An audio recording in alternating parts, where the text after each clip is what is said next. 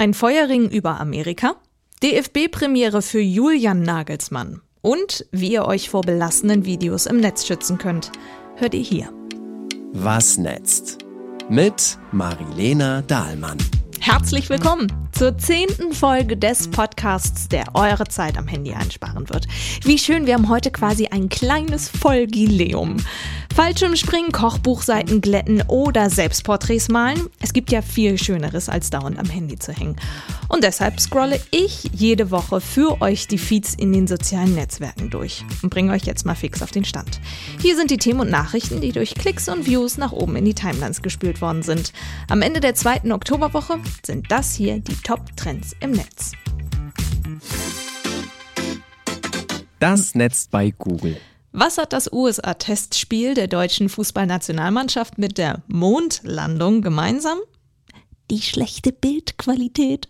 Das schreiben zumindest viele im Netz nach dem Testspiel der Deutschen gegen die USA. 3 zu 1 gewinnt die Mannschaft von Nageljuli am Ende. Mehr als 500.000 Suchanfragen gab es nach dem Spiel bei Google. Aber tatsächlich, RTL hätte sich in Sachen Bild und Ton etwas mehr Mühe geben können, schreiben viele unscharf, verwackelt, bröckeliger Ton. Millionen Fernseher in Deutschland sind technisch heillos überfordert mit der Jacke von Julian Nagelsmann, schreibt ein User unter dem Hashtag USAGER bei X. Nun ja, sie war in der Tat, ich sag mal, auffällig. Hellblau, weiß-beige kariert, sah ein bisschen aus wie so ein Flanellhemd, dazu schwarzer Pulli, schwarze Hose. Stylmäßig liegt Nagelsmann also auf jeden Fall vor Yugi Löw. Einen sicher geglaubten Rekord muss ich Nageljuli übrigens aberkennen. Er ist nicht der jüngste Nationaltrainer aller Zeiten. Das war ein gewisser Otto Nerz. Wobei streng genommen war er Reichstrainer. 1926 hat Nerz als Coach auf der Bank Platz genommen, mit damals 34 Jahren. Nagelsmann ist 36 Jahre alt. Altersmäßig käme dann Franz Beckenbauer, der mit 38 Cheftrainer wurde. Otto Nerz hat damals mit seiner Mannschaft im ersten Spiel im Oktober gegen die Niederlande 3 zu 2 gewonnen. Vorher hat die Nationalmannschaft übrigens ohne Trainer gespielt. Vielleicht wäre das fast 100 Jahre später auch nochmal eine Idee. Naja, wir warten erstmal ab, wie Nagelsmann so weitermacht. Mittwoch geht's im Testspiel gegen Mexiko. Gesundheitslatsche goes Wall Street. Die Schuhe, die damals eher von Leuten im Krankenhaus oder zu Hause als Hausschuhe getragen worden sind, sind seit etwa zehn Jahren fast in jedem Schuhschrank. Birkenstock sind Trend geworden. Heidi Klum, Kendall Jenner, Steve Jobs. Alle hatten sie oder haben die Birkenstocks an den Füßen. Ein echter deutscher Exportschlager. Die Anfänge der Firma reichen bis ins 18. Jahrhundert zurück.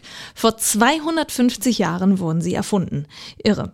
Vor zwei Jahren haben die Birkenstocks einen neuen Eigentümer bekommen, der französische Multimilliardär Bernard Arnault. Dem gehört zum Beispiel auch Louis Vuitton. Und das könnte natürlich für Birkenstock jetzt ein Vorteil sein, denn seit Mittwoch sind die Latschen an der Börse. Allerdings nur in New York, nicht in Frankfurt zum Beispiel hier in Deutschland, denn die Amerikaner investieren ganz anders als wir Deutschen. Aber der Börsengang war eher ein Flop.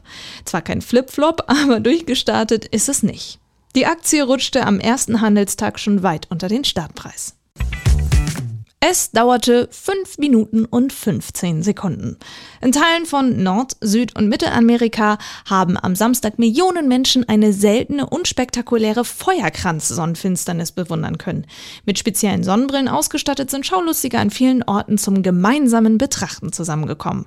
Bei einer Feuerkranz-Sonnenfinsternis, auch ringförmige Sonnenfinsternis genannt, schiebt sich der Mond vor die Sonne. Der äußere Rand der Sonne bleibt aber sichtbar. Da erscheint also ein hell erleuchteter Ring am Himmel. Bei uns in Europa war das allerdings nicht zu sehen. Dafür aber viele Bilder im Netz, die gepostet wurden und ein Livestream der NASA auf YouTube, wo man das Spektakel live sehen konnte oder jetzt im Nachhinein auch abrufen kann. Sängerin Madonna ist wieder gesund und hat es auf die Bühne geschafft. Nach ihrem Virusinfekt hat sie jetzt ihre Tour gestartet. In London waren dieses Wochenende die ersten Auftritte. Noch im Juni war sie auf der Intensivstation und ihre Celebration Tour musste verschoben werden, aber jetzt feiert sie ihr 40-jähriges Jubiläum. In London hat es allerdings eine kleine Panne gegeben beim Konzert. 19.000 Fans mussten zwischendurch mal 10 Minuten Pause machen, da hat die Technik gestreikt. Ja nun, Madonna hat dann eben aus ihrem Leben referiert, irgendwas ist ja immer und sie kann ja immer was erzählen. Vielleicht stand jemand auf dem Kabel oder so. Aber die 65-Jährige soll tatsächlich richtig abgeliefert haben, schöne Outfits gehabt und auch ihre Songs toll verpackt haben. Danach haben die Menschen auch hier in Deutschland bei Google gesucht. Das Netz bei TikTok. Es gibt so TikToks, die kann man schwer in einem Podcast zusammenfassen. Ich versuch's aber mal. Der Account Mr. Thank You Please postet gerne deutsche Stereotypen und ist damit erfolgreich. Für das neueste Video gab es innerhalb von 48 Stunden 20 Millionen Aufrufe. Ein ganz normaler Tag in Deutschland wird dargestellt. Ein Mensch guckt grimmig, geht an einer Gruppe von Menschen vorbei und rempelt einen davon an. Entschuldigung, alles gut. Das fette Grinsen verschwindet dann aber schnell wieder bei allen Beteiligten. Also quasi, wir Deutschen sind immer mies drauf, aber wenn wir jemanden anrempeln oder ihnen in irgendeiner Art und Weise an der Kasse begegnen oder so, dann müssen wir unbedingt freundlich sein. Ansonsten sind wir ganz schön grimmig. Ja, so etwa 9 Millionen Aufrufe bei TikTok. Easy, wenn ihr einmal nachts um 23 Uhr in einem Riesenrad feststeckt. Einfach, der wurde vergessen. Wie fühlen Sie sich? Wollen Sie was zum Trinken? Scheiß, das ist doch ein Kind. Wir sind hier, habt keine Angst. Wie fühlen Sie sich? Ja, herrlich. Kann man einfach mal fragen. Da haben sie zwei Leute oben in einer Gondel vergessen. Im Riesenrad auf der Messe Mannheim. Tim Bügge heißt einer der Dudes, der da oben festgesteckt hat. Er hat auch ein Video bei TikTok hochgeladen, oben aus der Gondel. Zusammen mit dem, das ihr eben gehört habt, gab es eben ganze 9 Millionen Views bei TikTok. Großartig ist aber auch der Kommentar, das hier ist das kleinste Problem in Mannheim. Dieses Thema habe ich mir jetzt mit Absicht für den Schluss aufgehoben. Denn es ist natürlich das heftigste dieser Woche gewesen und ich möchte euch einen Tipp geben, wie ihr mit solchen Bildern umgehen könnt. Es geht um die Eskalation im Nahen Osten. Letztes Wochenende hat die Terrororganisation Hamas auf brutalste Art und Weise Israel angegriffen, Raketen geschossen, Dörfer zerstört und Zivilisten entführt und ermordet. Dabei sind so viele Menschen grausam ums Leben gekommen. Allein letzten Samstag sind mehr Jüdinnen und Juden getötet worden als an jedem anderen Tag seit dem Ende des Holocausts. In dieser Woche sind hunderte Tote dazugekommen auf beiden Seiten. Denn die Raketen, die Israel in den Gazastreifen schießt, die treffen nicht nur die Terroristen der Hamas, sondern auch Häuser von Palästinensern. Die Hälfte aller Einwohnerinnen und Einwohner in Gaza ist noch nicht volljährig. Israel hat Gaza komplett abgeriegelt. Den Menschen dort geht das Wasser aus. Es gibt keinen Strom mehr, vieles liegt oft schon in Schutt. Die Lage ist also katastrophal und völlig chaotisch. Jetzt deutet vieles darauf hin, dass Israel eine Bodenoffensive gegen Hamas im Gazastreifen vorbereitet. Viele Zivilpersonen sind in Gefahr, versuchen den Gazastreifen zu verlassen. Soweit zum aktuellen Stand. Bei YouTube hat diese Woche ein Video von Mr. Wissen to Go, aka Mirko Drotschmann, getrennt. Was ist die Hamas, ist der Titel. Die Geschichte der Hamas beginnt 1987 mit einem Verkehrsunfall im Gazastreifen, also in einem Gebiet, das direkt an Israel grenzt und wo Palästinenser seit 1967 unter israelischer Besatzung leben. Am 8. Dezember 1987 kommen dort vier Palästinenser bei einem Unfall mit einem israelischen Lastwagen zu Tode. Die Stimmung ist zuvor schon aufgeheizt. Israel war immer wieder Ziel palästinensischer Angriffe. Er versucht in 13 Minuten einzuordnen, was man überhaupt sagen kann. Viele loben in den Kommentaren, wie tiefgründig und neutral er über das berichtet. Bei TikTok gab es sogar Livestreams aus dem Gazastreifen, von Daily Mail zum Beispiel. Aber die Kommentare waren teilweise nicht mehr von dieser Welt und die hätte man so nicht stehen lassen dürfen. Auch bei X ging es die ganze Woche um den Hamas-Terror, Gaza und Israel. Die EU-Kommission hat aber jetzt eine Untersuchung gegen die Plattform eingeleitet. Der Vorwurf, X sei nicht ausreichend gegen Falschinformationen nach den Angriffen auf Israel vorgegangen.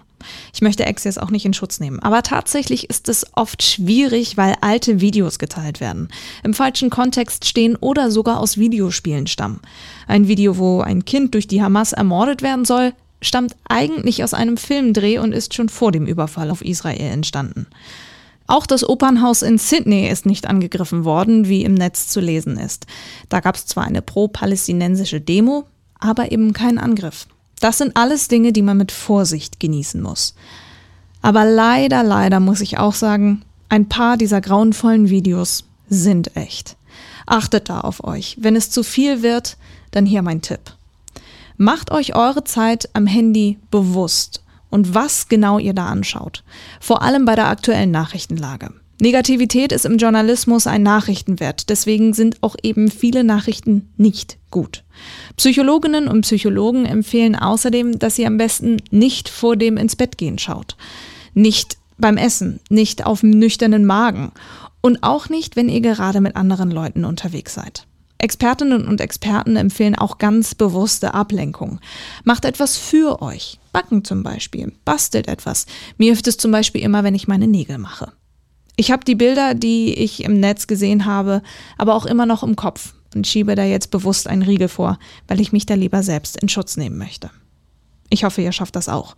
Und ich hoffe, dass euch das ein bisschen hilft. Wenn ihr die Bilder nicht sehen wollt, lasst das Handy häufiger mal liegen. Ich halte euch hier ja im Podcast auf dem Laufenden. Wenn ihr aber auch die schönen, die guten und die lustigen Trends im Netz nicht mehr verpassen wollt, abonniert doch einfach diesen Podcast, dann verpasst ihr keine Folge mehr. Ansonsten bleibt mir in dieser Woche besonders zu sagen, passt auf euch auf und seid lieb zu anderen. Bis nächste Woche, eure Marilena. Was netzt? Mit Marilena Dahlmann.